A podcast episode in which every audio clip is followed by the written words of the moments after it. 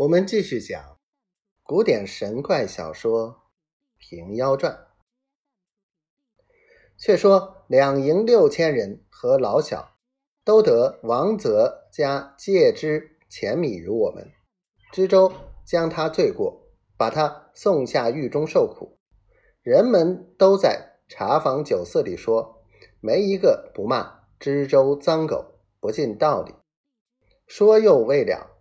只见瘸师走来营前，拍手高叫道：“营中有请的官人听着，王都牌不合把钱米散与你们众人，你们都看见他在自屋里搬出来，知州却把仓中的米、库中的钱藏匿过了，反现王都牌偷盗，即今要差人来押这个两营管营的。”追取你们钱米还仓还库，我讲你们穷汉的买卖，米是吃了，钱是用了，哪里赔出去还官？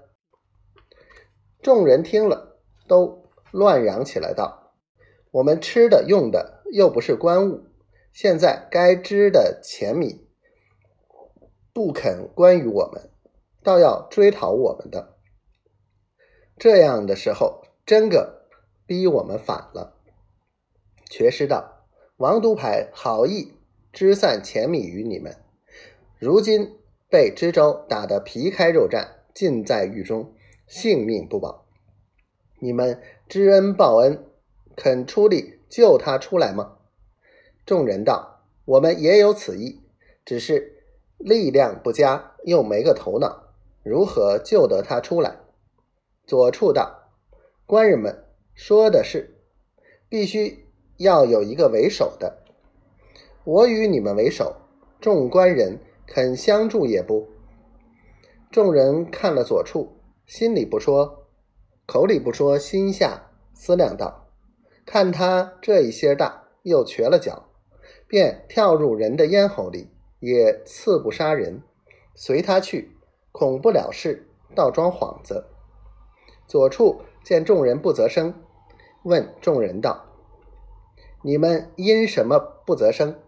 莫不是欺我身小力微，奈何不得人？我变个奈何得人的，叫你们看看。”左处口中念念有词，喝声急，将身显出神通，不见了那四尺来长的瘸尸，只见身长一丈，腰大十围，头似车轮。眼如灯具，手中执两把泼风刀，如两扇板门相似。众人见了大惊，忙忙的拜道：“我们有眼不识泰山，原来是天神。可知道昨日王都牌家里不甚宽大，散了六千人钱米。”众人拜罢，起来看时，端的只是个瘸尸。